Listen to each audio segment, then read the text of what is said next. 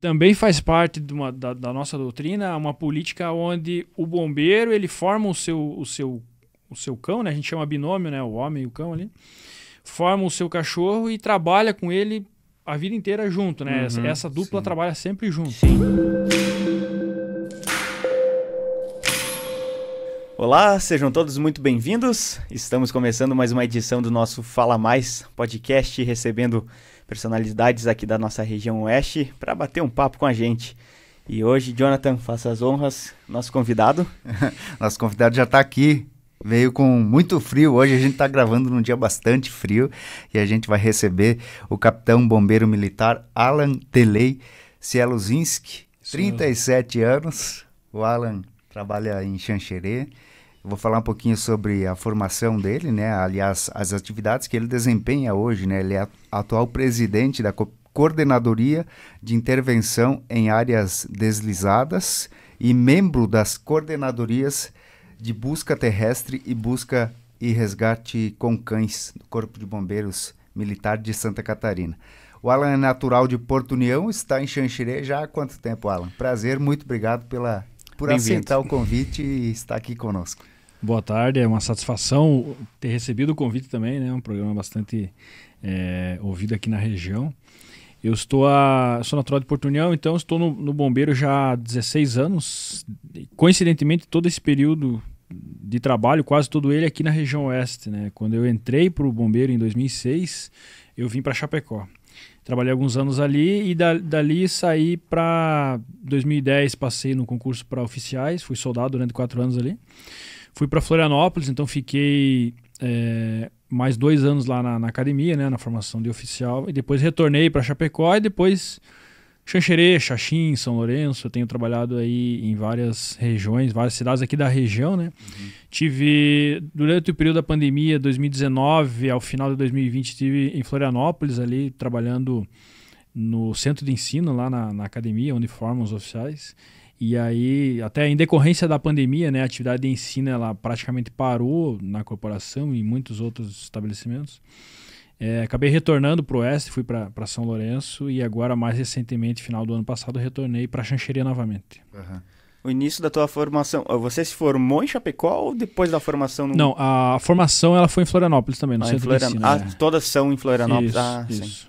Ah, em algumas, alguns momentos a corporação descentraliza essa formação. Quando a gente tem um ingresso de efetivo muito grande, né, o centro de ensino não, não comporta, e aí por alguns motivos essa, essa formação ela acaba acontecendo em alguns batalhões. Né? Uhum. Em 2018, por exemplo, nós tivemos uma turma de soldados formando aqui em Xanxerê.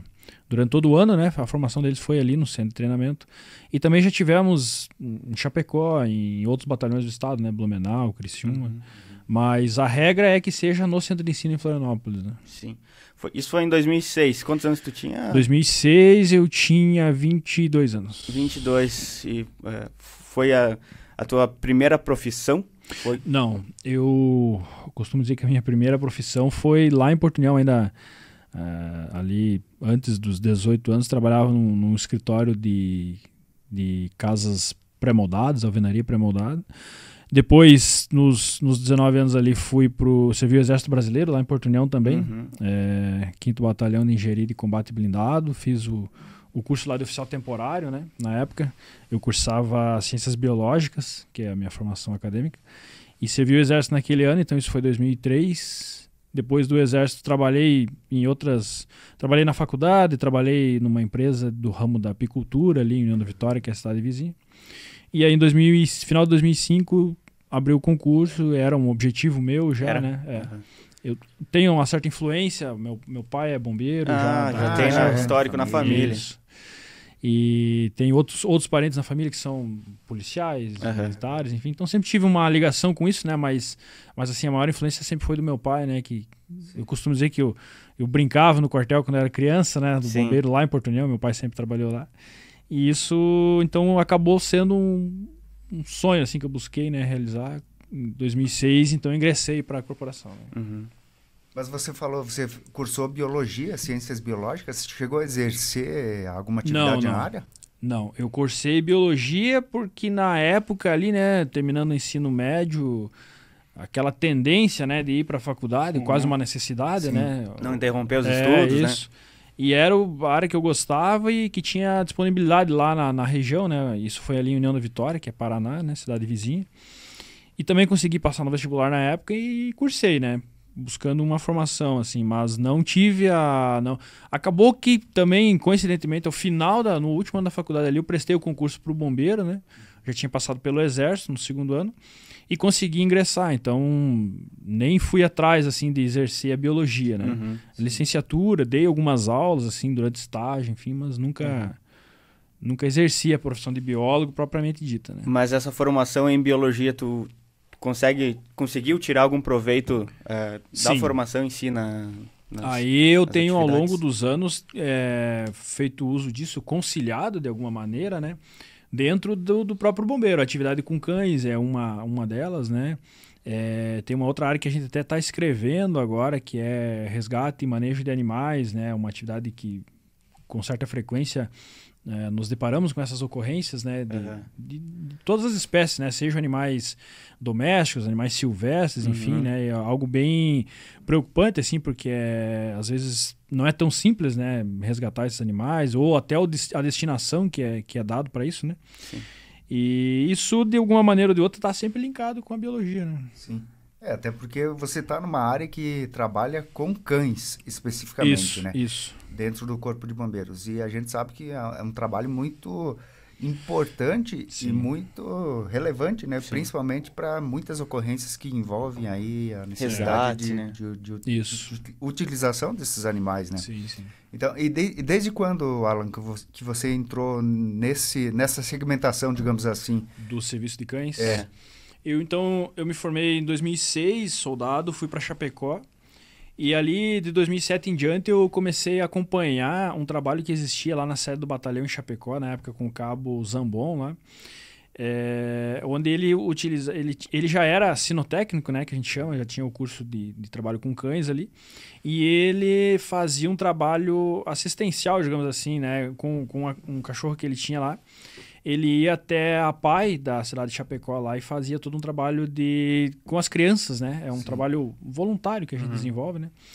E eu, por interesse, por admirar, assim, comecei a acompanhar ele e ele me convidou, eu comecei a ir junto e ver toda aquela rotina ali. E isso foi cerca de um ano e meio, dois anos ali acompanhando esse trabalho com ele. E dali, então, surgiu a oportunidade de, em 2009 eu, eu consegui uma vaga para fazer o curso de sinotécnico, que acontecia já aqui em Xanxerê na época. Então eu vim, fiz o curso e a partir de então comecei a trabalhar, né? Depois consegui receber um filhote e comecei a trabalhar.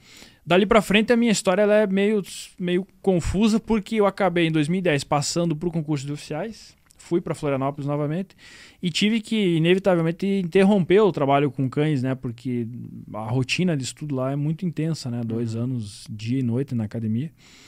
Então, eu levei o cachorro, morava com ele junto, enfim, mas voltei a trabalhar com o cachorro propriamente dito depois da minha formação, ali em 2012, né? Que eu retornei para Chapecó e daí voltei a ter contato aqui com o Xanxerê. E aí sim dei continuidade a esse trabalho, né? A formação do cão ali, certificação, tudo que é um Sim. processo nosso. E depois dei sequência e hoje faço parte da, da coordenadoria, né? Que, que gere todo esse trabalho no estado como um todo, né? Sim.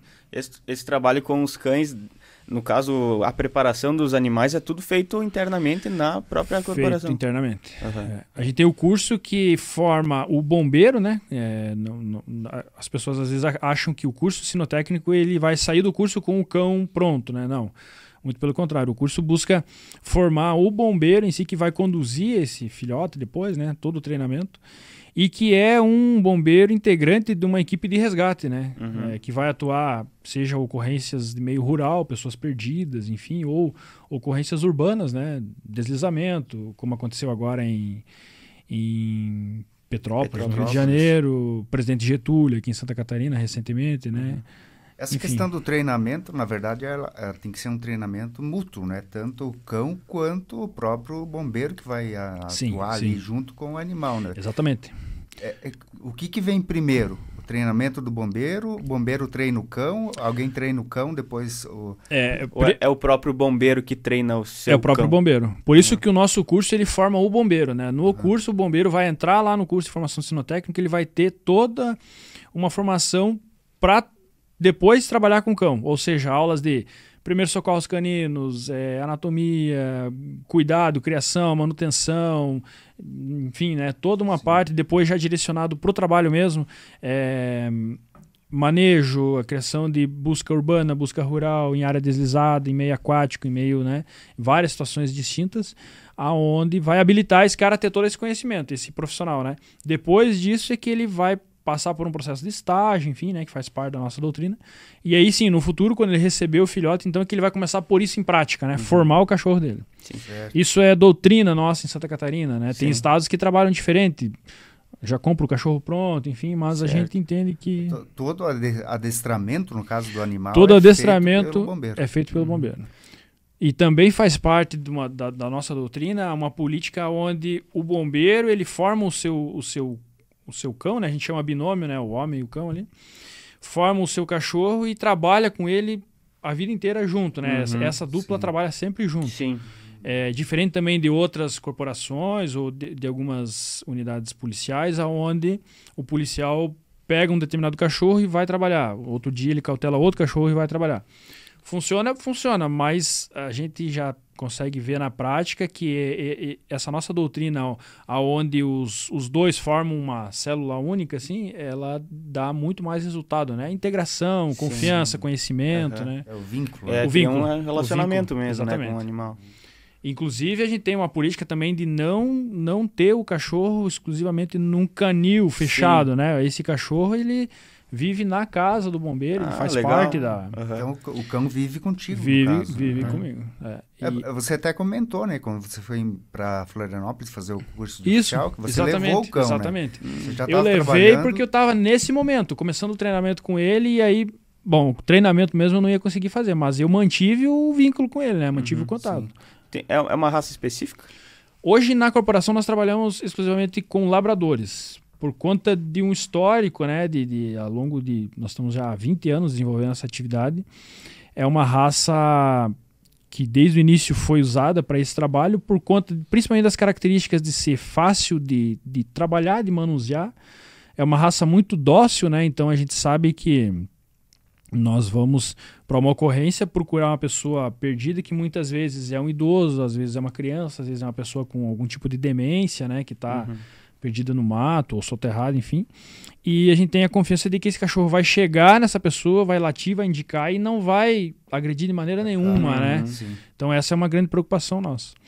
É claro que tudo tem bônus e ônus, né? O, o bônus do labrador é isso, né? Uma raça muito fácil de trabalhar, muito dócil, mas ele também não tem o mesmo nível de energia de outras raças, né? Então a gente às vezes sofre um pouco com isso. Isso fisicamente. Fisicamente, não, né? O, o trabalho, o trabalho físico no, no labrador tem que ser muito mais intenso, atividade física, né? uhum. né, para dar uma condição boa para ele. Quando outras raças, principalmente os pastores, têm uma condição física já muito melhorada, Sim. né? Mas isso são características, né? Hoje a gente já está numa situação em que estamos é, testando outras raças, né? Tem alguns condutores nossos que já estão trabalhando com um exemplar do braco alemão, que é bastante parecido com o labrador, mas já um pouco melhor nessa uhum. condição física. E também alguns dos nossos bombeiros estão trabalhando já com o rastreador brasileiro, que daí já é uma outra modalidade, né? Aquela modalidade onde vai fazer trabalhar no, no rastro propriamente dito, né? Aquela aquela situação de pegar uma peça da pessoa, né? uhum. né? um motor específico o, o, cachorro captar esse cheiro e procurar o rastro daquela pessoa. Né? Especificamente, né? é. até eu ia pedir como é que é esse processo. Uh, no caso ali, você foi para o Rio de Janeiro agora, foi início do ano, né? Teve foi, a... Isso, fevereiro. Tragédia é, em Petrópolis, isso. né? Uh, como é que é esse processo para o cão identi é, identificar os locais onde estão as pessoas? Nesse caso aí, é não é uma pessoa específica, né? Não é uma pessoa específica. Como é que ele identifica um ser humano soterrado, por exemplo? Sim. Basicamente, a gente tem duas modalidades de, de, de, treinamento de busca, né? O processo de venteio, que a gente chama, que é o que a gente faz com os labradores hoje, que é o cachorro trabalhar solto. Uhum. Ou seja, vamos imaginar, aqui em Ponte Serrada já aconteceu uma situação real. Em Ponte Serrada nós temos no interior aqui uma pessoa que saiu para trabalhar e acabou se perdendo ou se ferindo e está desaparecida no meio do mato. Então a gente vai chegar, vai fazer um estudo, vai fazer uma entrevista lá com os familiares, com quem acionou, vai detalhar a área a ser trabalhada, né? Ou seja, vai fazer todo um levantamento geográfico ali. É por isso que o, a gente costuma dizer que o condutor ele não é só o condutor do cão, ele é integrante de uma equipe de resgate, né? Ele tem que saber trabalhar com, com georreferenciamento, com uhum. né, piloto de drone, muitas outras ferramentas, né?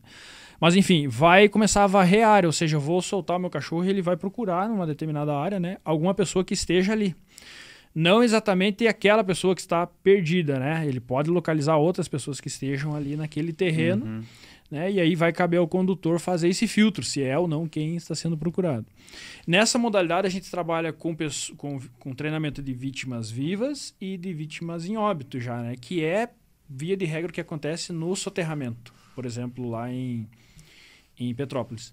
E aí, para essa finalidade, a gente treina o cachorro, então, depois de formado para o vivo, que é a prioridade, treina o cachorro para procurar um morto, uhum. com amostras de, efetivamente de tecido humano mesmo, né? Porque a gente tem que trabalhar mais próximo da realidade. Isso lá na hora do treinamento é assim que lá funciona. Na hora do treinamento é assim que funciona. Uhum. E então essa é a modalidade de venteio, né? O cachorro trabalha solto. E daí nós temos a modalidade do rastreio, que é quando o cachorro daí trabalha na guia e é esse processo de pegar então uma amostra de, de roupa da pessoa. Para que ele sinta aquele odor e procure aquele odor no chão. Específico. Aí ele vai trabalhar no, no rastro, que a gente chama, né?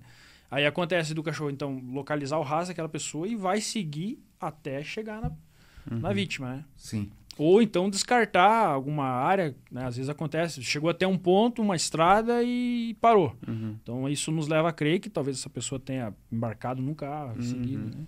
Esse é o rastreio. Né? Uhum. E como é que funciona o treinamento do animal para que para o animal saber que ele tem que encontrar alguém?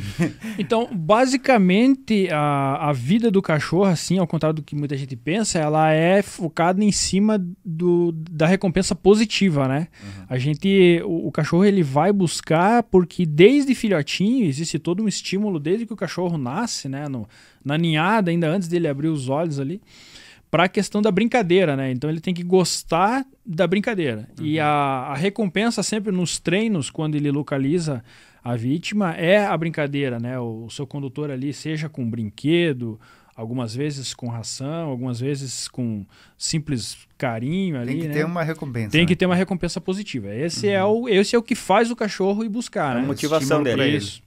Então, claro, a, no começo, essa distração é eu sair desse cômodo e ir ali no outro, né? E alguém soltar esse cachorro, ele lá me encontrar e, né? Poxa, encontrei o meu, uhum. meu condutor, né?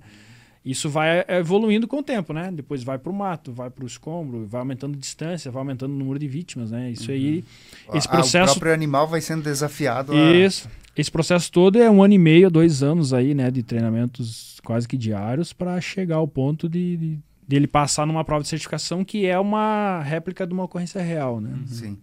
E qual que é, digamos assim, a, a vida útil do, do cachorro operando, trabalhando? A, no, a nossa situação. realidade... Com que idade ele se aposenta? Sim. em média, a gente tem, no, no, nosso histórico do plantel, aí, em média de 9 a 10 anos, assim. Uh, o, o, cachorro tendo um bom desempenho, um bom condicionamento físico, ele tende a trabalhar até 9, 10 anos, não mais do que isso, assim, né? Infelizmente a, a, vida a vida total dos animais ela é bastante curta, dos uhum, cachorros é. principalmente, é. né? É, os labradores aí tendem a durar até os 12, 13, 15 anos, alguns assim, né? É, já não, não é a grande maioria que chega nessa idade. Então a vida útil deles dificilmente passa dos 9 anos, assim, uhum. né? 9, 10 anos. E por isso que a gente tem essa preocupação de, de trabalhar desde a ninhada, né, de filhotinho lá, já estimulando e tentar fazer essa formação dele o quanto antes, né, no, nos Sim. primeiros dois anos ali, para não perder tempo de vida útil do cachorro. Né? Uhum. E, e, de onde vêm esses animais, por exemplo, assim, hoje a corporação, os bombeiros já tem vários, né? Uhum. Os bombeiros, a, a, própria corporação faz a procriação deles ou eles são comprados, adquiridos à parte? É, ao longo do tempo, Santa Catarina aqui foi, foi sempre precursor nesse trabalho com cães. Vários outros estados, é, o serviço de cães em outros bombeiros militares de outros estados derivou daqui, né, a grande maioria. E muito disso tem sido desenvolvido ao longo do tempo nesse, nesse sentido de prover os próprios cruzamentos, né? É claro que para isso precisa uma, uma variabilidade ali de, de exemplares de animais, né? Por questões genéticas, enfim. Mas hoje a gente tem vários casos que, que são derivados disso, né? De cruzamento de, de cães de trabalho com outro cão de trabalho, né? Macho e fêmea, que resultam numa ninhada aonde geneticamente a gente consegue aproveitar a grande maioria desses filhotes, né? Diferente de, de, por exemplo, pegar um cruzamento de um labrador que não é de trabalho, de exposição, enfim, uhum. com outro labrador de um outro local, fazer um cruzamento e tirar um filhote ali para trabalho. Isso, a tendência é que dê muito menos aproveitamento, né? certo. né? Mas claro, como eu disse, nem sempre isso é possível, né? Por, principalmente questões genéticas. Às vezes acontece de adquirir alguns exemplares de fora. Uhum. Ou de pegar de outros estados, né? Enfim, a gente faz essa. Uhum. E o cão pro trabalho tem é, preferência pela questão do sexo do animal?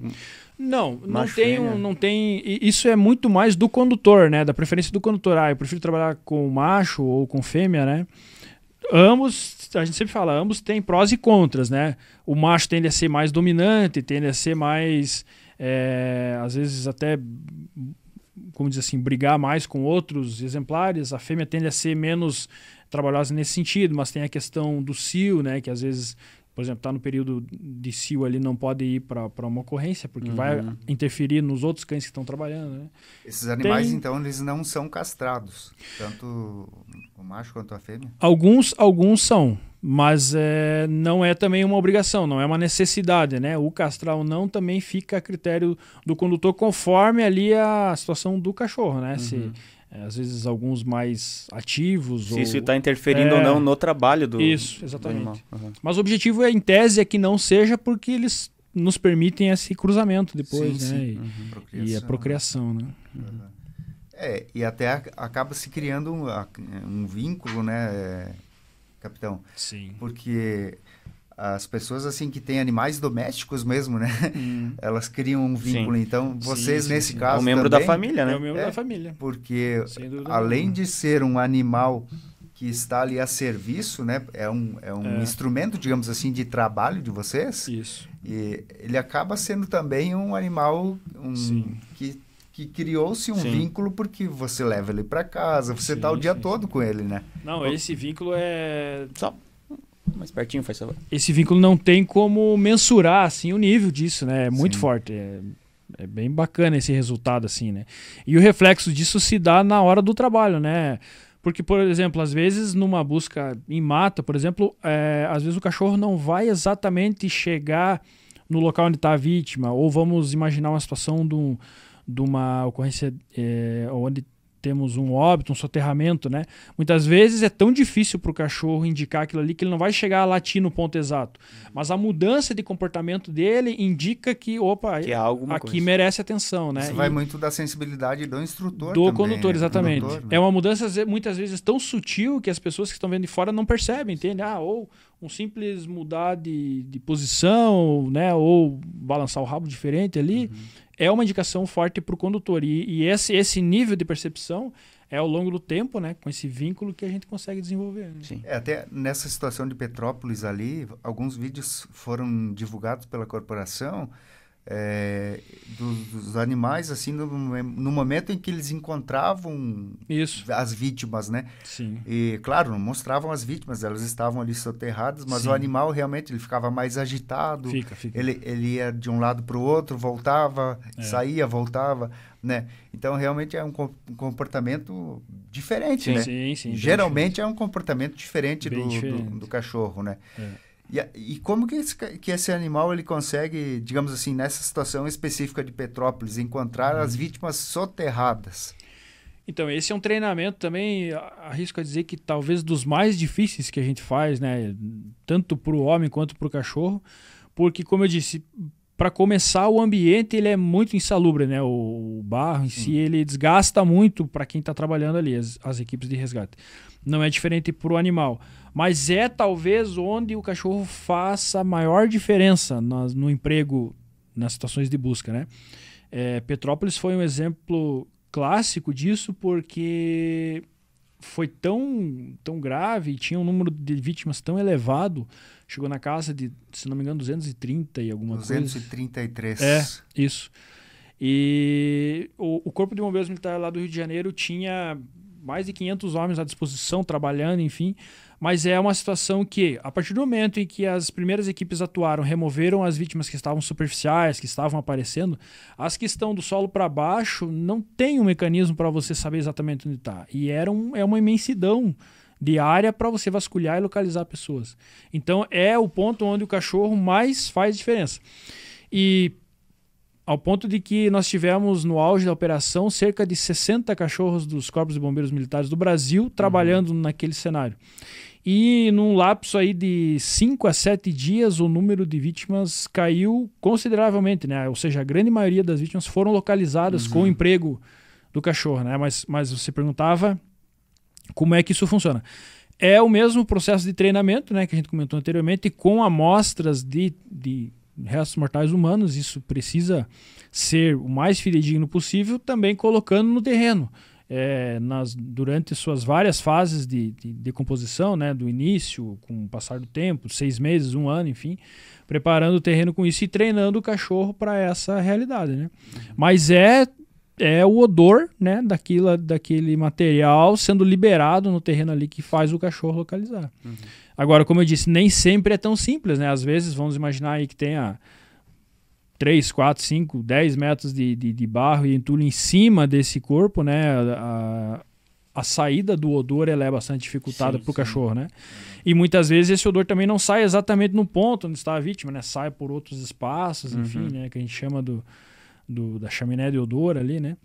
É... Mas o principal, te cortando, Sim. o principal elemento que leva o animal a localizar é o, é o odor, é o fato. É o odor. Pode é ser odor. alguma coisa de audição também, porque a audição Pode. do cachorro é muito apurada Sim. também, né? É, no, na situação de escombro, que a gente chama, ah, teve o colapso de uma, de uma estrutura, né? Aconteceu recentemente ali no Espírito Santo, no Rio de Janeiro. É, e aí nós temos somente escombro, o cachorro pode, inclusive, a, a fazer uso do, tanto da visão quanto da audição para indicar, né? Se, se, nós temos uma vítima lá embaixo que às vezes não consegue pedir socorro, mas está fazendo algum barulho, alguma uhum, coisa assim, o cachorro pode, pode atuar dessa maneira.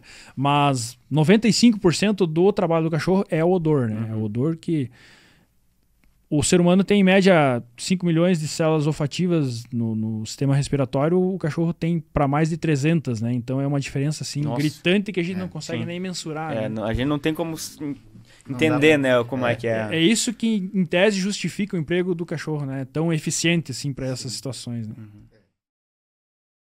Então, Alan, eu estava te perguntando, é, depois que o cachorro localiza, ou dá uma indicação de que ali tem alguma coisa, qual que é o procedimento do... Aí entra a atividade humana, né? Isso.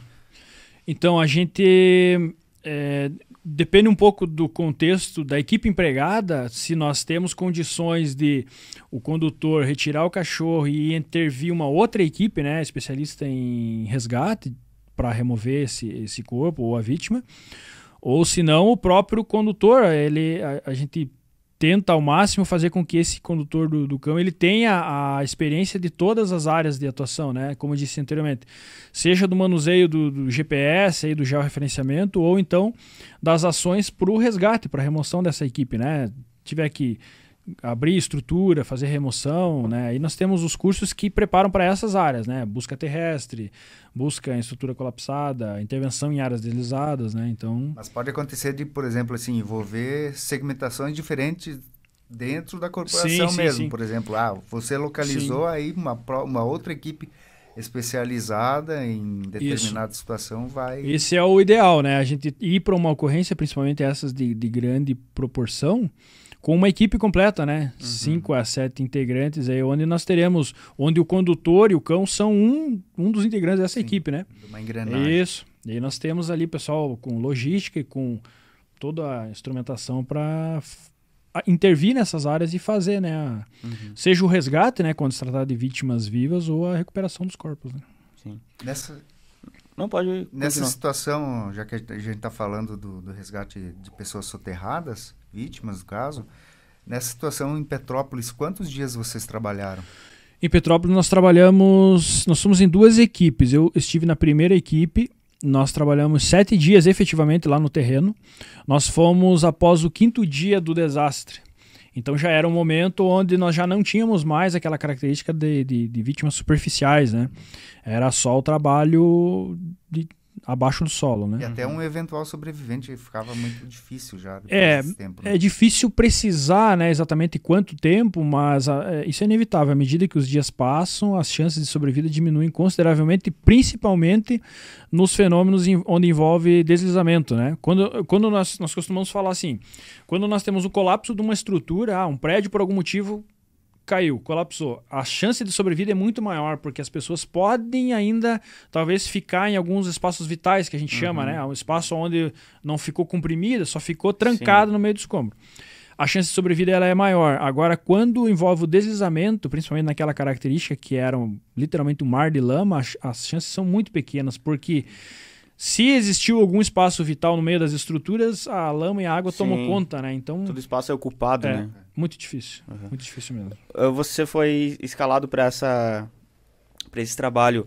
Uh, em que momento dessa da tragédia? Logo, logo na que, que ela ocorreu? A tragédia aconteceu na terça-feira, da terça para quarta, se eu não me engano, não me lembro agora exatamente o dia. E nós fomos, eu fui acionado aqui nos, na sexta-feira. Na sexta-feira e daí, na sexta-feira de manhã, por coincidência, eu tava de serviço. Tava indo a, a lá na Ponte Baixa fazer uma ronda da Operação Veraneio, né? Que a gente roda aqui durante o verão. E fui acionado. E aí a gente voltou à tarde, já mobilizamos o outro, o condutor que foi comigo.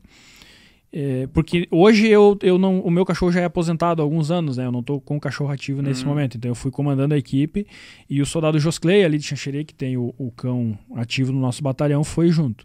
E na tarde da sexta nós já fomos até Florianópolis, no sábado de manhã já embarcamos para uhum. o Rio. Então a, a missão de vocês, no caso ali, foi especificamente, como já, já haviam passado alguns dias, acredito que se, tenha sido para encontrar, encontrar, corpos, né? corpos né? recuperar os corpos. É, não Exatamente. possíveis sobreviventes. Né? E como que é a, a questão psicológica, cara, nesses, nesses casos de, de resgate e de encontrar, né? Sim. Olha, em, em situações tão trágicas assim, sim, né? Volume sim. tão grande. A gente costuma falar que o bombeiro ao longo do tempo, né, vai desenvolvendo uma certa. Não, não, consigo dizer se acostumar com isso, né? Mas a gente vai desenvolvendo uma certa frieza, assim, com essas situações, né? Porque cotidianamente a gente está se deparando com situações trágicas, sejam incêndios, acidentes uhum, de rodovia, né? Então a, a gente vai meio que se habituando com isso. Mas quando vai para uma situação dessa em que o, o foco é esse, o número de vítimas é maior é, é bastante impactante. Assim, né? A gente trabalha, desenvolve o trabalho, é, localiza, recupera as vítimas, mas é, não, não seria hipocrisia da minha parte dizer que a gente não sente, né? que não, não, isso não nos, nos afeta de alguma maneira. Né? E participávamos agora há pouco tempo, depois do, dessa operação, inclusive, de um seminário da, das equipes de força-tarefa nossa aqui do, do estado, que foi em Lages. E uma das principais discussões é justamente nesse ponto, que a gente tem uma uma preparar tanto uma preparação quanto um apoio quando do retorno, né, nessa questão Nossa. psicológica, né? uhum. né? E, e claro, estou falando aqui dessas ações de desastre, mas essa mesma preocupação a gente tem com o nosso efetivo diário, né? Que, como eu disse, inevitavelmente se depara com, com situações trágicas Sim. aí, né? Das mais no trânsito, né? variadas né? naturezas, né? Tem, na nossa região, principalmente, aqui né, tem muito, é muita ocorrência. O trabalho, é assim, o trabalho é, é admirável, né? E é digno de aplauso, né? O trabalho dos bombeiros e Sim. demais membros aí da segurança pública também. Porque exige muito do físico, né, em muitas situações, e muito do psicológico, né? Sim, tem que ter um equilíbrio, assim... Sim desumano é. alguma, em algumas situações, né? Porque, sim, sim, sim. Voltando a essa situação de Petrópolis ali, de vítimas soterradas, até porque não, a, a, provavelmente não se trabalha sozinho, tem em volta lá familiares, amigos, é. desconhecidos, tem sim. toda a pressão. Como é que se lida com isso, Alan? Olha, o Rio de Janeiro, para nós, inclusive no, nesse seminário, eu, eu, fiz uma apresentação sobre um resumo né, da operação como um todo lá. É, o Rio de Janeiro foi muito impactante para nós nesse sentido, porque foi uma realidade bastante diferente do que a gente estava acostumado a, a, vivenciar dentro do nosso estado, principalmente nesse aspecto de ter muita gente na cena, né? Principalmente derivado da, da região, lá onde aconteceu. Então, tinha muito pessoal civil, voluntário, muitas ONGs, muitas agências, entende? E os familiares ali na cena, uhum. né? Trabalhando e então, já, já é delicado, complicado na chegada, porque a gente está ali para ajudar, não tem nem como você querer tirar essas pessoas do cenário, né? É claro que à medida que os dias passaram, eles foram organizando um pouco, principalmente pela questão de segurança, né? Porque era muito arriscado o cenário ali, né? De, de acontecer novos, novas réplicas, enfim. Tanto é que teve depois, né? Teve uma chuva ali. Isso, teve, isso. Depois, depois, um tempo depois, aconteceu de novo. Né? Isso. Em março, se não me engano.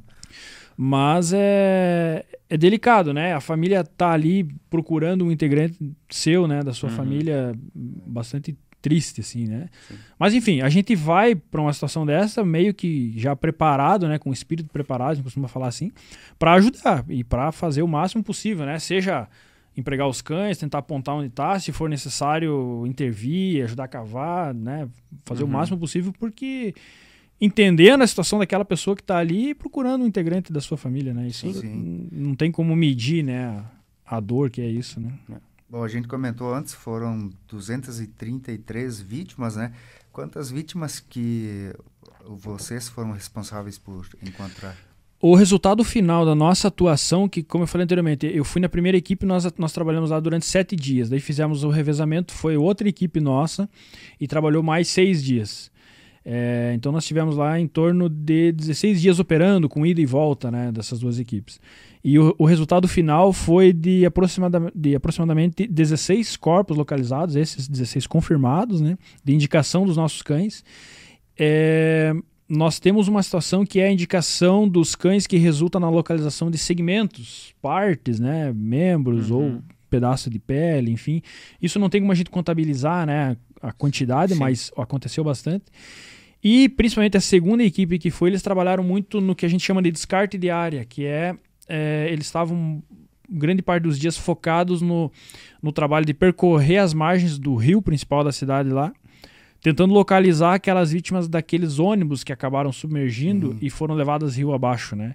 Então, é, boa parte do, do rio eles percorreram nas margens, por dentro da água, onde era possível, com os cães, descartando a área, né? Ou seja, dizendo, nesse trecho aqui não, não tá. Tem. O uhum. que, sinceramente, é mais difícil de fazer do que propriamente localizar as vítimas, né? Porque tem que confiar muito no trabalho do cachorro, conhecer muito para dizer, não, o cachorro passou aqui e não indicou, né? Uhum. Quando o cachorro indica, é mais fácil, né? O trabalho ali vai mostrar que a vítima realmente estava ali, né? Até porque se for um erro, digamos assim, exato, de, exato. de ah, esse local não tem vítima, é. e daqui e, a pouco tiver, tiver não vai ser feito mais busca por lá, né? Porque Exatamente. Você vai confiar é. realmente é. no que disse ali o. Mas, é, como digo, é, é, gratificante a gente poder ir para o cenário e contribuir com esse resultado, sim. né? De maneira nenhuma é a gente não, não, não, não fica feliz né, encontrar sim, as vítimas, claro, mas se né? sente grato de poder ajudar, Sim. né? A ponto de. de... Mas, mas, é um momento assim, né, Alan? Porque a, a, o próprio familiar, depois que, que, se passa um tempo, alguns dias, já vai se conformando e sabe que não tem mais sim, a sim. chance de encontrar vivo. E encontrar o corpo da pessoa, do familiar, do amigo. É um acalento, seja, né? É, acaba sendo, exatamente, é. acaba sendo Isso um alento é... para Sim, ele, né? exatamente. Né? É cultural, né, do, dos povos sul-americanos localizar e, e, recuperar suas, os seus entes, né? Uhum. E a gente se coloca no lugar, se acontecer com um de nós, a gente também vai agir da mesma maneira, Sim. né? É, a, a, ao propósito que, por exemplo, em Brumadinho, teve, eu não estive em Brumadinho, mas teve um, um pessoal Você da... esteve no... em Mariana, né? Mariana, Foi... isso, 2015. Lá eu estive com o meu cachorro, inclusive, na época, estava uhum. ativo ainda. E em Brumadinho, as buscas continuam até hoje. Já se passaram mais de três anos e ainda eles continuam lá, uma equipe menor dos bombeiros lá, acompanhando a, a remoção dos, dos, rejeitos lá, tudo, né? Esse rejeito hoje passa por um sistema lá de, de peneira na busca de tentar localizar né, fragmentos ainda. Faltavam seis vítimas, agora recentemente localizaram é. mais um. Mas aí, nesse caso aí de, de tanto tempo depois ainda assim é utilizado o trabalho do farejador? Ou não, não, os cães hoje não estão mais sendo empregados. Aham. Até por conta da, né, muito tempo, É, compactação do solo, Aham. enfim. Mas no, no auge da operação, quando nossa equipe aqui do estado trabalhou por praticamente três meses lá, e também vários outros estados atuaram, é, os cães também fizeram uma grande diferença, né? A grande massa do, do número de vítimas ali foi localizado com o emprego dos cães. né? Uhum. Sim. É, são fun- fundamentais, né? Sim. E, e como eh, você falou, 16 corpos foram localizados ali em Petrópolis. Uhum. É, você chegou a ver, você trabalhou na, no, no resgate propriamente dito dos corpos, na retirada deles dos escombros, da lama Sim. ali?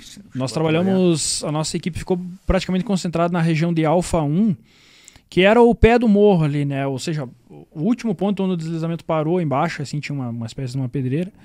E ali nós localizamos, extraímos dali seis corpos diretos, assim. E os, os cães indicavam, e claro, tinha bastante gente atuando, familiares, enfim, né? A gente acompanhou ali a remoção de. é, coincidentemente, desses seis, dois chamaram a atenção que eram duas, du- duas vítimas, quatro, né? Duas num ponto e duas no outro, que estavam juntas. Era a avó e um neto, e na outra casa era uma avó e uma neta também, uma, uma senhora já cadeirante, enfim. né? E aí, claro, a gente acompanha todo aquele histórico da família, né? Não, era, a minha mãe morava aqui, tinha um histórico assim, tava no sofá, enfim, e acaba fechando o- Uhum. O local, O local, menos, né, onde é. Então, isso, o fato de dizer que estavam juntos nos mostra que provavelmente no momento foi um ato de quase de desespero, né, das Uhum, pessoas sim. tentar se proteger. Tenta- é, exato, né? tentativa de proteção. claro né? que não houve condições de sobreviver, Sim. mas, mas estavam juntos, né? Hum. Esse- esses dois casos aí f- tiveram relevância nacional, né? Internacional, sim, sim, acredito, sim. inclusive. Mas, particularmente falando de ti, foram os, os, os principais, assim, da, do- da tua carreira, que você considera? Eu considero que sim, porque até pelo fato de ter sido dois eventos fora do estado, né? O, o fato de sair do estado gera toda uma, uma movimentação, a logística maior, né? Então a gente acaba se envolvendo de uma maneira diferenciada. Mas eu participei ainda na época que eu era soldado em 2008, na região do Vale do Itajaí, ali Blumenau, Ilhota, Uhum, né? gente, Foi um, sim. foi um grande desastre nosso aqui do estado. E, inclusive, a gente considera dentro da corporação um, um evento, digamos assim, divisor de águas, né? Uhum. Porque foi um desastre que aconteceu, que nós, enquanto corporação, sofremos muito para dar a resposta, né? Não tínhamos ainda a doutrina de força-tarefa, de ajuda humanitária, de emprego com cães, até existia, mas não era solidificado como é hoje.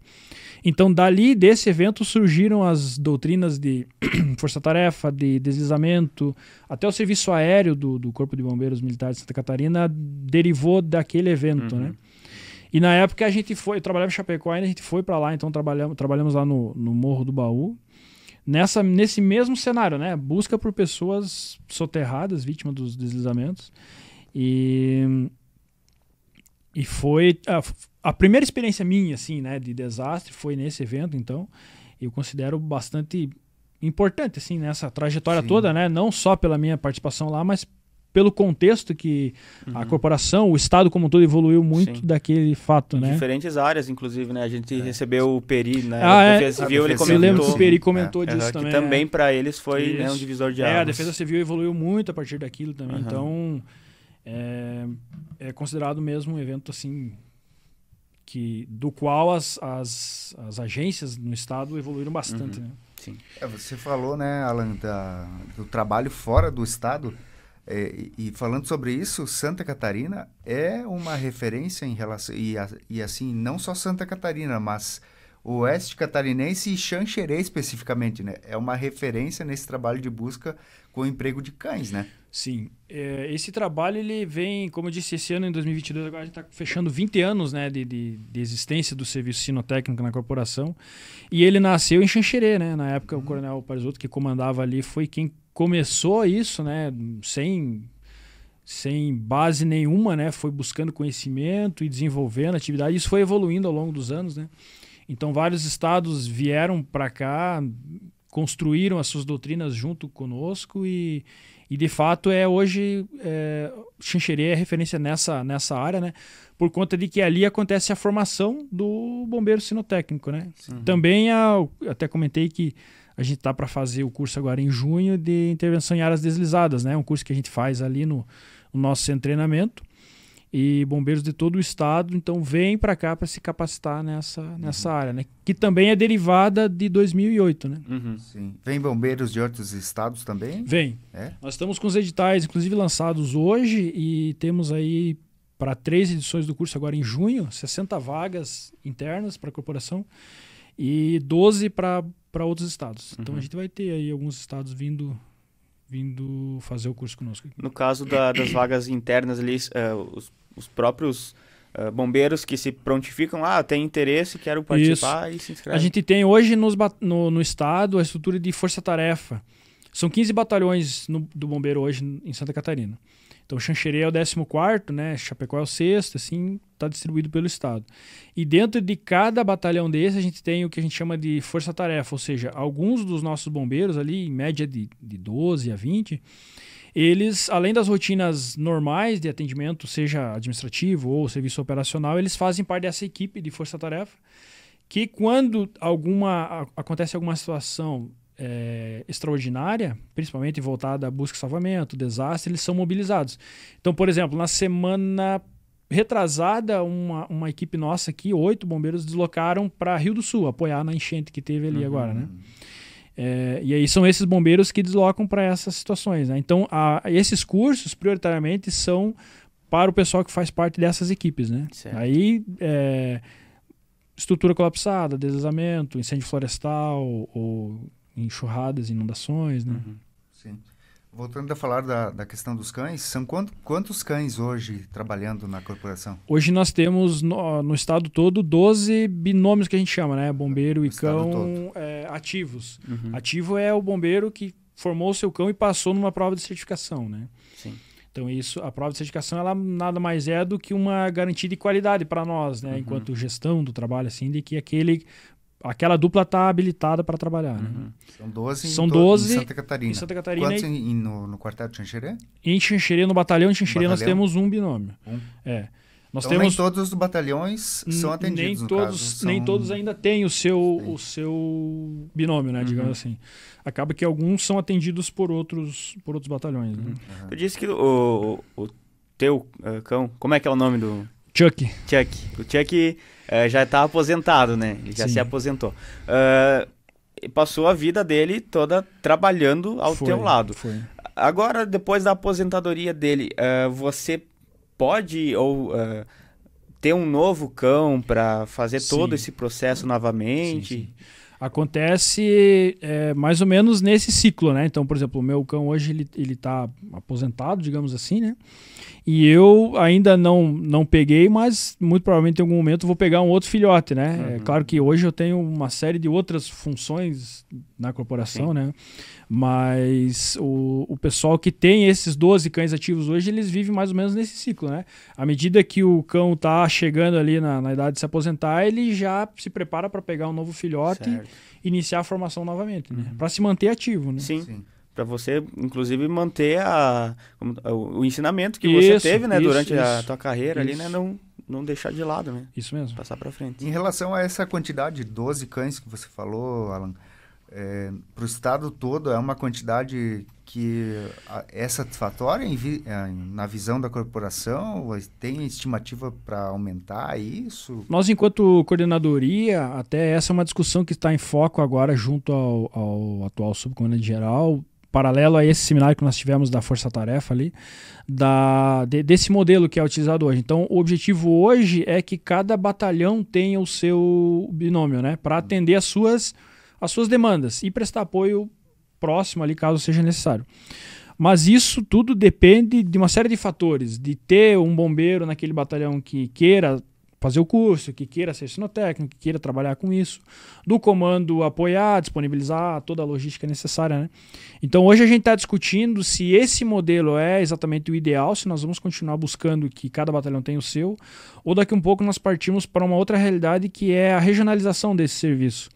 Ou seja, ao invés de cada batalhão ter o seu, de repente, o, o estado de Santa Catarina hoje, a estrutura do bombeiro militar, ela é dividida em três regiões. A primeira que é o litoral, a segunda que é mais ou menos o, o meio do estado, uhum. e a terceira que é o nosso oeste aqui, né, de Joaçaba a São Miguel, é a terceira região. São quatro batalhões, é Joaçaba, São Miguel, Chapecó e Xanxerê.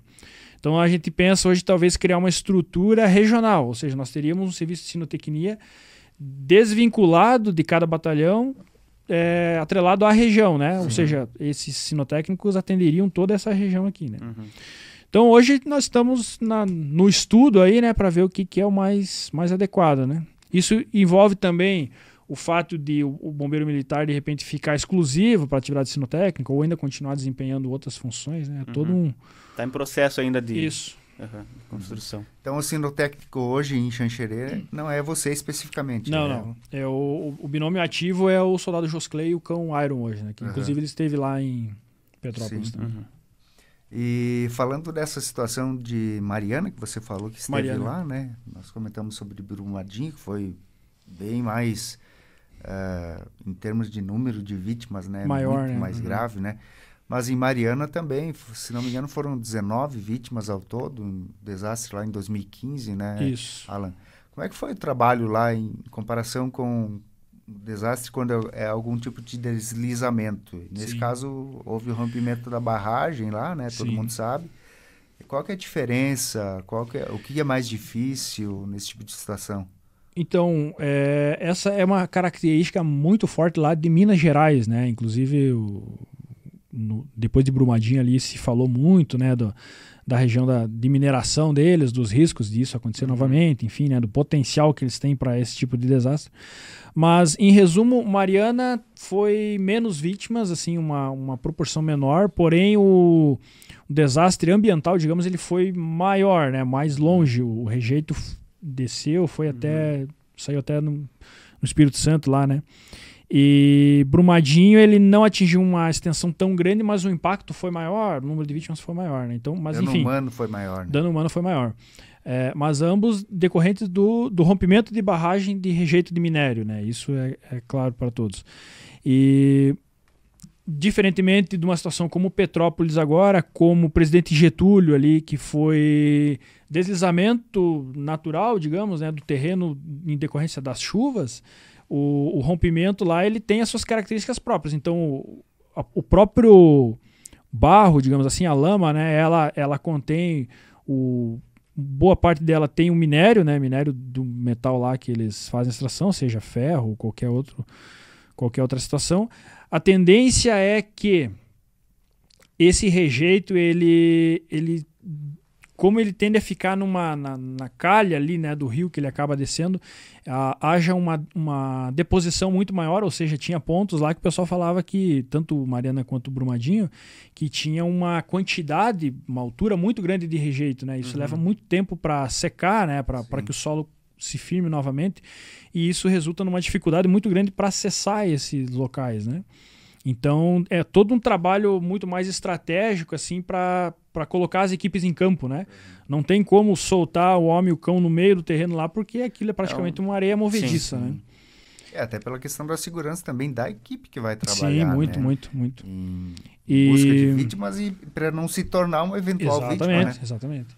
E já o desastre como, como Petrópolis, por exemplo, o presidente Getúlio, ele resulta Talvez até numa complexidade maior, porque toda aquela massa de lama que desceu, a vegetação, tudo que desceu, arrastou casas, né? Cobriu casas e estruturas, e isso tudo fica por baixo do, da lama, do rejeito, né? Então uhum. causa um cenário muito complexo para atuar, né?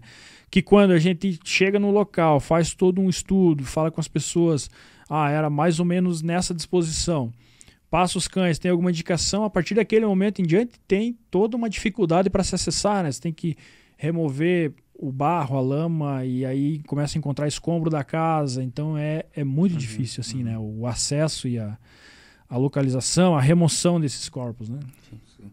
E, e que, que situa em que estado se encontram esses corpos? Assim, dá para fazer um Basicamente, tem duas situações. Tem aquelas situações em que os corpos estão quase que íntegros, como esses corpos que eu falei que nós localizamos ali na região de Alfa 1, lá em Petrópolis. Ou seja, o rejeito veio, desceu a casa e os corpos ficaram ali, simplesmente prensados, né? Uhum. E acabaram sendo cobertos pelo barro. E tem a situação dos corpos que às vezes estavam numa, num ponto onde a lama veio e derrubou tudo e arrastou. Foi junto. Levou morro abaixo.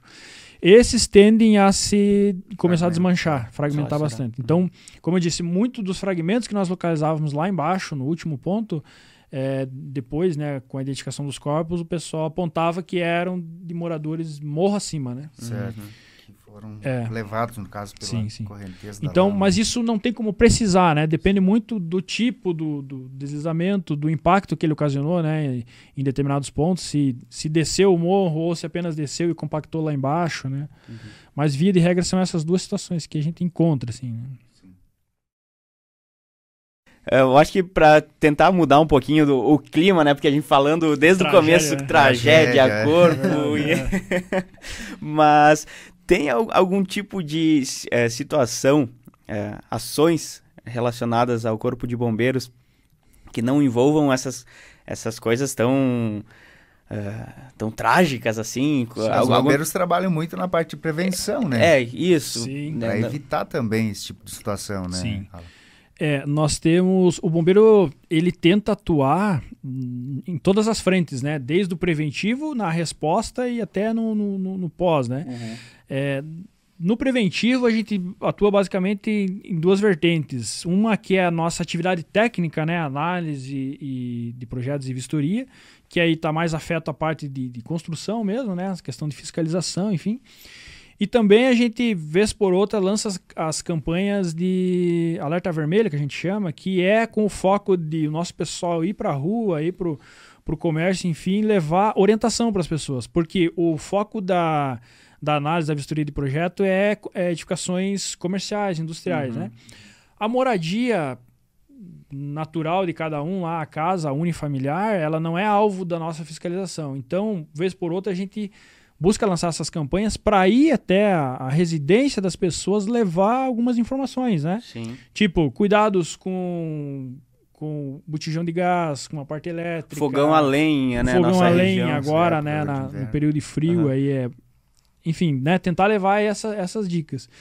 Isso é uma campanha, uma ação do nosso pessoal vai a campo, né? Fora isso, a gente, através aí das, das redes sociais, enfim, atua muito intensamente na, na parte de dicas preventivas, né? Uhum. E informações no intuito do pessoal também se precaver, né? Sim. É porque na nossa região aqui, principalmente, agora na época do inverno, inclusive, né? Essa questão do fogão a lenha e tal. Sim muitas casas que têm a própria estrutura elétrica precária. antiga, né, sim, precária. Sim, sim. Uh, tem muito caso de, de incêndio né, residencial, então esse trabalho preventivo entrando nas, nas casas das é. pessoas também é muito importante, né? Porque... Sim, sim, infelizmente acontece bastante. E as pessoas aceitam bem, assim, as orientações? É, ou elas são... Sim, sim. É, elas relutam, acham não, que estão certas?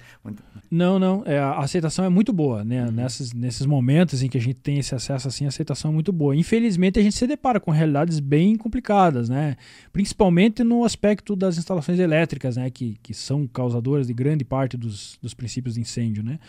Mas aí, como eu disse, o objetivo é a gente ir orientar, né? Não, não fiscalizar e nem uhum. cobrar, né? É, até porque isso faz diferença na, na, precaução ali que as pessoas têm dentro de casa, né? E muitas outras coisas, né? Os cuidados de cozinha, manuseio de fogão, seja ou a lenha ou a gás, né? uhum. né? Inclusive são oferecidos também, né, Alan, cursos por parte do Corpo Sim. de Bombeiros para cidadãos comuns, né? Isso. É, tinha até, inclusive, aberto até pouco tempo um curso à distância, né? Isso. Um, online, né? Aí entra o outro foco que eu ia falar, que o primeiro, então, é nessa parte preventiva, o segundo é na parte educacional, digamos assim. Que aí nós também temos basicamente duas vertentes. Uma é os projetos sociais que a corporação desenvolve, dentre eles o bombeiro mirim, o bombeiro da melhor idade, o bombeiro juvenil, o bombeiro comunitário, que é esse né? curso, né? E nós, por exemplo, agora, em abril aqui, finalizamos, pela primeira vez teve na, em Xanxerê o projeto Golfinho, que é um projeto onde a gente busca trazer crianças de 8 a 14 anos para trabalhar a educação preventiva do, no meio líquido, né, no meio aquático. Esse é um projeto que nasceu lá no litoral, nas praias, e que deu tão certo que foi espalhado para todo o estado. Então, inclusive, hoje, né, aqui no interior, a gente desenvolve esse trabalho para levar a conscientização das crianças para uso de piscina, rios, uhum. lagos, né, que é também para evitar os afogamentos, né, Sim. né, principalmente no verão. Que também é um caso é, é. bem recorrente bem na recorrente, nossa região, bem né? recorrente, é, infelizmente. Tem finais de semana aí que Isso. não passa um sem ter um, um afogamento, né, uma vítima. Então, a gente, além de trabalhar na parte preventiva e orientativa, é, busca desenvolver esse projeto porque a gente sabe né, que as crianças elas dão um resultado muito positivo. Sim, né? Além delas se conscientizarem, levam informação para dentro de casa, enfim. Né? E aí tem a parte de formação, então, de, de, de educação, que a gente abre os projetos onde as pessoas vêm fazer curso conosco. Então hoje nós temos o curso básico de atendimento de emergência, que esse está numa plataforma online na, no site do, do Bombeiro Militar de Santa Catarina. E a qualquer momento, por exemplo, agora de março a novembro, ele está aberta a inscrição lá, a pessoa pode se inscrever e fazer esse curso, né? Uhum. São algumas horas ali com orientações de primeiros socorros e combate a incêndio, basicamente, né? Então, é, é básico mesmo. A pessoa que fez esse curso, é, em algum momento nós abrimos o edital, inclusive tá, tá fechando agora para a próxima turma, para que ela se inscreva e venha fazer um treinamento conosco. Ou seja, daquele curso básico que ela fez, ela vem para o quartel um, um, sábado ou uma sexta-feira à noite, enfim, para fazer uma parte prática do uhum. primeiro socorros e do, do combate a incêndio, basicamente com extintor ali, né, que é o básico. Esses dois processos são pré-requisitos para a pessoa que no futuro queira vir fazer o curso de bombeiro comunitário. Ou seja, daí é o cidadão da comunidade que tem interesse em vir se profissionalizar, né, fazer um curso de bombeiro comunitário e depois trabalhar, inclusive, trabalhar, né? junto com as nossas equipes. Né? Uhum. É, inclusive, em vários municípios, né, tem bombeiros que prestam esse tipo de tem, serviço. Tem. E é um serviço voluntário, no caso, né? Ou eles são remunerados? Ele é um serviço voluntário, esse projeto nasceu de maneira voluntária, mas hoje, a partir do ano passado, através de um, de um projeto de lei, aos moldes do guarda-vida civil que nós temos lá no litoral, o bombeiro comunitário ele tem uma indenização Uhum. Então hoje, é, essa pessoa que queira ele se tornar bombeiro comunitário e vir trabalhar conosco, ele recebe uma indenização para uhum. trabalhar, seja 12 ou 24 horas ali depois. Certo. Mas ele não tem a obrigação de estar periodicamente. Não, não, serviço, não. Ele se adequa conforme a disponibilidade dele, né? Uhum. A pessoa tem a sua, seu, sua rotina de trabalho, de estudo, enfim. Quando ele tem uma folga, um dia da semana, uma noite, o final de semana, ele é voluntário para vir tirar uhum. uma escala lá conosco. Né? E aí hoje está ressarcido. Aí só chega e vai trabalhar? Como é que funciona? Ou, ou tem que. É, daí existe todo avisar, um controle, né? Por exemplo, é mensalmente é elaborada uma escala, né? Uhum. Então o cidadão lá se programa, ah, eu vou poder trabalhar no dia 15 à noite e no dia 25 durante o dia. Uhum. Daí nesse. É, já deixa pré-agendado. Já deixa pré-agendado. antecedência, né? Isso, é. Uhum. Aí nesse dia ele chega, então o, a guarnição daquele dia já sabe, ó, hoje durante a noite vai vir o fulano é, trabalhar conosco, né? Uhum. E aí ele chega, se apresenta lá, confere o, os equipamentos, enfim, uhum. conforme a, a, necessidade lá, integra ou a ambulância ou o caminhão e durante aquelas 12 horas ele está à disposição para acompanhar as ocorrências. Uhum. Né? E na, na ativa ali em si, ele tem os mesmos é, requisitos, no caso, Isso. As, que o bombeiro. É, ele. É, a função dele é de apoio, né? A gente costuma falar, porque a formação dele é mais enxuta, é mais uhum, básica. Sim. Mas. Ele não é um bombeiro militar. Isso, caso, né? isso, ele é um bombeiro comunitário, Entendi, né? Que a gente chama. Mas ele é um integrante da guarnição, ele vai para uhum. a mesma ocorrência que o militar vai, né? Uhum. Ele fica mais como apoio, né? Isso. Realmente nesse, nesse sentido aí. Sim. Alan, voltando a falar da, da tua formação, né? É, você é uma, são 16 anos já, 16, 17? 16 anos. 2006 para cá, né? É. E, e assim você foi galgando as patentes dentro da corporação. Hoje você é Isso. é capitão do uhum. Corpo de Bombeiros, né? Como é que foi esse processo? Você já tinha em mente subindo a hierarquia?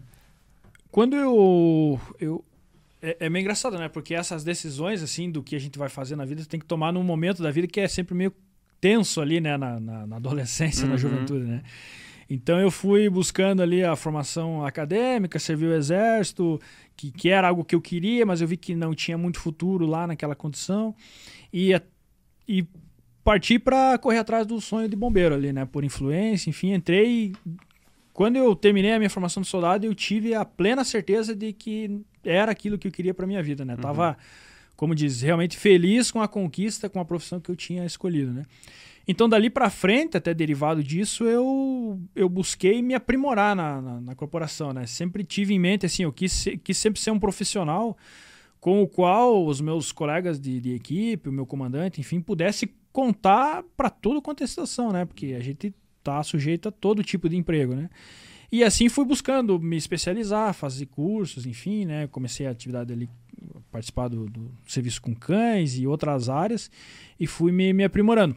Paralelo a isso, surgiu a oportunidade de, de prestar o concurso na época para oficial, né? Confesso que de início da minha carreira eu não tinha essa pretensão assim de virar oficial, me tornar oficial. Mas isso foi uma, uma situação que surgiu ao longo da carreira, né? E é outra decisão difícil de se tomar, né? Se, se, se vai de novo voltar aos bancos escolares, estudar, uhum. se submeter a dois anos intensos de formação, enfim, né? Mas entendi que, que tinha essa condição, que, que poderia galgar isso e busquei, né? Então prestei alguns, algumas vezes ali o concurso, acabei sendo aprovado. E daí larguei então a, a, vida operacional ali do, da rotina de serviço de Chapecó e fui novamente para Florianópolis, né, formação, todo aquele, todo aquele período lá de dois anos, até me formar oficial. Aí depois voltei para Chapecó, daí tem todo um período de estágio e formação, e ali vai evoluindo, a carreira vai evoluindo, né? E aí tentando sempre conduzir esse paralelo da, da formação, da evolução é, das, das, dos postos e graduações com a formação profissional, né? Tá Sim. envolvido com algumas áreas aí, né? Uma coisa que foi acontecendo naturalmente. Foi acontecendo naturalmente. aceitando é. os desafios, isso, digamos assim, isso. né? É. Mas, mas bem isso, são desafios, assim, né? Uhum. Às vezes a gente não tá. Não, não tem aquilo exatamente em mente, assim, uhum. mas surgem as oportunidades, a gente agarra Sim. E, e vai.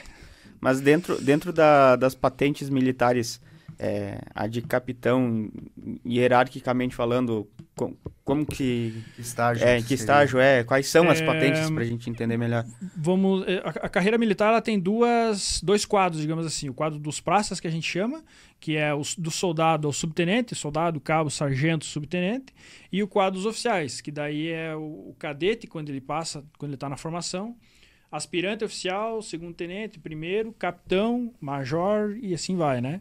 Então, é, é, mais ou menos assim, né? Hoje, no bombeiro e também na polícia militar, tem duas maneiras da pessoa ingressar.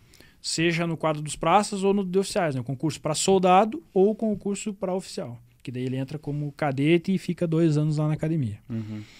Ele é um concurso, digamos assim... Concurso a, público. A parte, no a, caso, e, né? E específico, né? Você específico, né? escolhe né? qual das... Isso, exatamente. Uhum. Ah, interessante. Você iniciou... Você fez um concurso. Foi. Para entrar no, nos bombeiros, é. no caso? É, e daí Isso. depois fez um novo concurso. Fiz um outro concurso.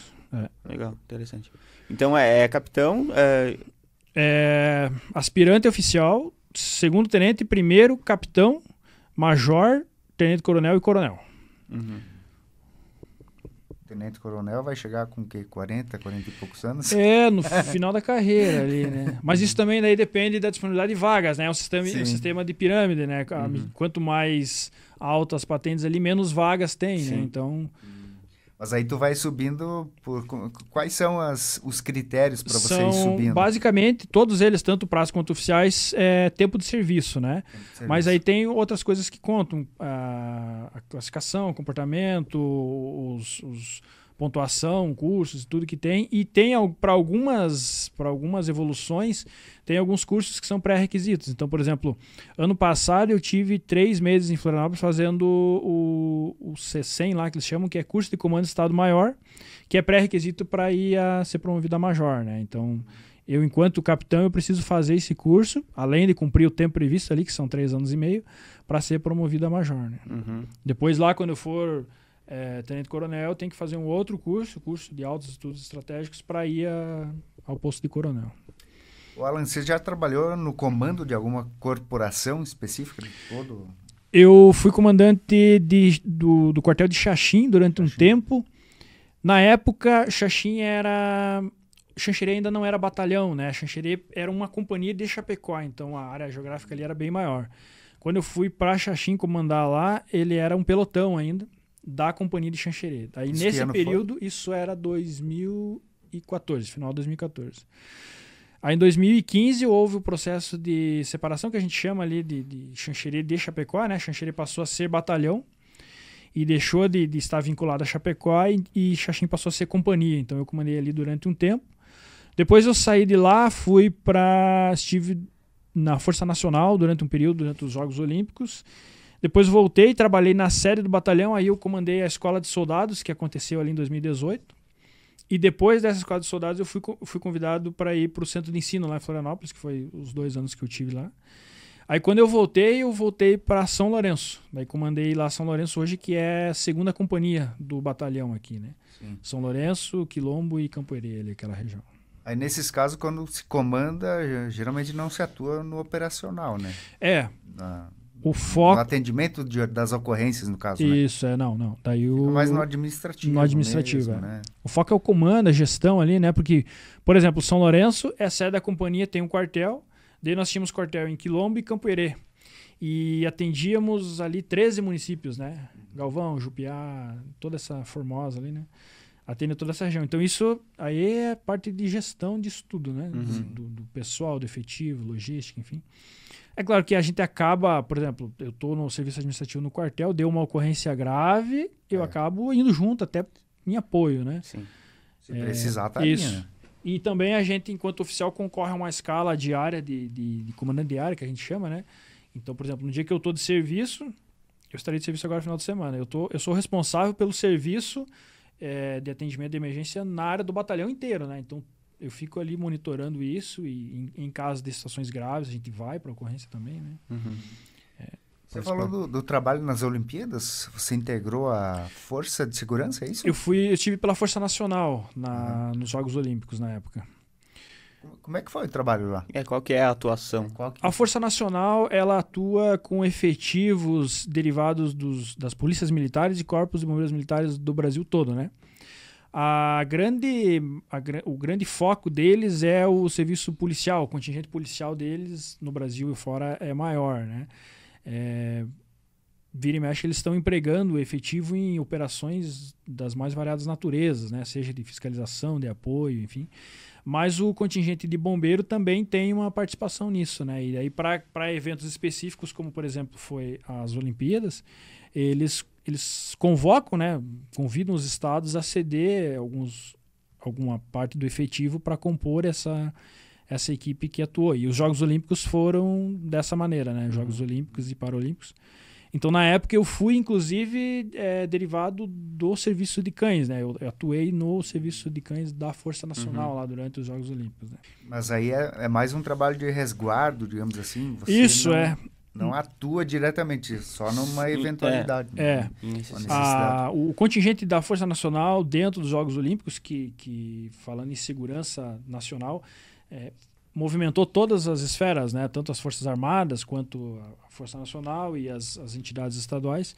É, um, algumas das missões era fazer a segurança né? do- dos locais de competição, das equipes, e tinha várias missões. Né? Uhum. E uma delas era o emprego de cães, tanto cães do serviço policial para fazer proteção, guarda e segurança dos locais, quanto cães de bombeiro para estar lá em pronto emprego caso houvesse Uhum. alguma situação, né? Sim. Algum incidente lá, né? E era é nesse contexto que a gente atuou lá, né? Uhum. Teve alguma situação assim que fugiu do. do Não, não. do- De, de emprego, vamos dizer assim, de, de, de desastre ou qualquer. Uhum. situação nesse sentido não teve nada, né? É, o que mais acontecia era o emprego diário, mais daí da, da veia policial, né? Na, na segurança dos locais de competição, né? Dos locais de jogos lá. Des- desses trabalhos todos, ah, aí nessa questão da- da das próprias Olimpíadas, ah, aqueles ah, das- dos trágicos Uhum. de, de nível nacional também que a gente conversou antes, ah, tem alguma, alguma questão, vocês recebem algum tipo de honraria, alguma, alguma coisa nesse sentido? Pela, pelos serviços prestados? Como é que funciona esse... É, a gente, vamos dizer assim, a, a- a corporação naturalmente ela ela concede algumas coisas assim é, seja um elogio publicado, uhum. ou, ou, a gente tem uma política de, de medalhas institucionais também, né, de, de algumas áreas ali. É, e fora o que é oficial da corporação, às vezes acontece alguns reconhecimentos, assim, né? É claro que a gente nem gosta de falar muito porque a gente não trabalha por isso, sim, né? Sim, Mas naturalmente sim. acontece. Então, por exemplo, quando a gente voltou agora de Petrópolis, a, Assembleia Legislativa concedeu um, título lá de, de reconhecimento, enfim. Uhum, para o serviço prestado. É, a, a, própria corporação do Rio de Janeiro concedeu uma medalha, é, a medalha Avante Bombeiro, para todos os bombeiros que trabalharam lá, sabe? De todos os estados do Brasil, que foram enfim, eu acho que só três ou quatro estados não estiveram lá atuando, sabe? Uhum. Esse tipo de situação, assim, né? Sim. É uma forma de reconhecimento, é. né? Sim. sim, é. Porque embora seja uma profissão, o serviço é remunerado, é, sim. você está ali, né? E... Colocando tua vida em risco, sim, inclusive. Exatamente, inclusive isso, né? Sim. Uhum. Papo muito bom, né? Sim, bacana. muito bacana com nosso capitão Alan, do Corpo de Bombeiros de Xanxerê. E a gente só tem a agradecer, né? Todas essas informações aí que o Alan passou para a nossa audiência aí do do nosso Fala Mais. E até uma próxima oportunidade, né, Alan? Parabéns aí, em primeiro lugar, né? Obrigado pela presença, pela vinda aqui ao nosso podcast. E parabéns por toda essa trajetória de atuação aí dentro do, do Corpo de Bombeiros, que, assim, você é uma pessoa jovem, tem 37 anos apenas, Sim. tem muita estrada pela frente ainda, muito sucesso aí né, nessa caminhada. Obrigado, eu agradeço o convite, a oportunidade, né? É, eu sempre digo, é, é muito gratificante a gente poder falar da, da profissão, né? não só da, das atuações da gente, mas da corporação como um todo, do, do atendimento, né? Uhum. Porque no, no fundo, no fundo, a gente existe para atender a comunidade, né? E é esse o nosso objetivo diariamente, diuturnamente, né? Os nossos quartéis têm efetivo, seja militar ou comunitário, para atender a comunidade, né? Seja no que for, né? Então, uhum. nosso como eu disse lá, quando eu entrei na, na corporação e, e, terminei a minha formação, eu tive a certeza de que tinha feito a escolha certa, né? Então, sou muito feliz hoje, pessoal e profissionalmente, por essa profissão e busco sempre contribuir o máximo possível, né? Isso é importante, Legal. fundamental, né?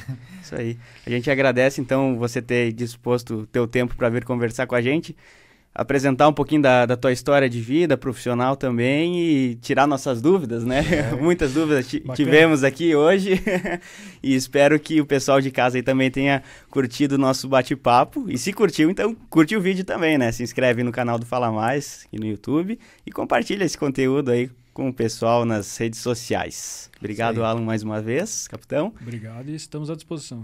Muito bem. Obrigado, então, Alan. Obrigado a você que acompanhou o Fala Mais curte, se inscreve no canal e deixa o um comentário aí também, né? Se tiver alguma dúvida, alguma coisa, deixa pergunta lá, o Alan responde numa próxima oportunidade que tiver conosco. Isso, a gente convida ele de novo. É. Valeu, Valeu, obrigado. Gente. Até a próxima semana. Até mais.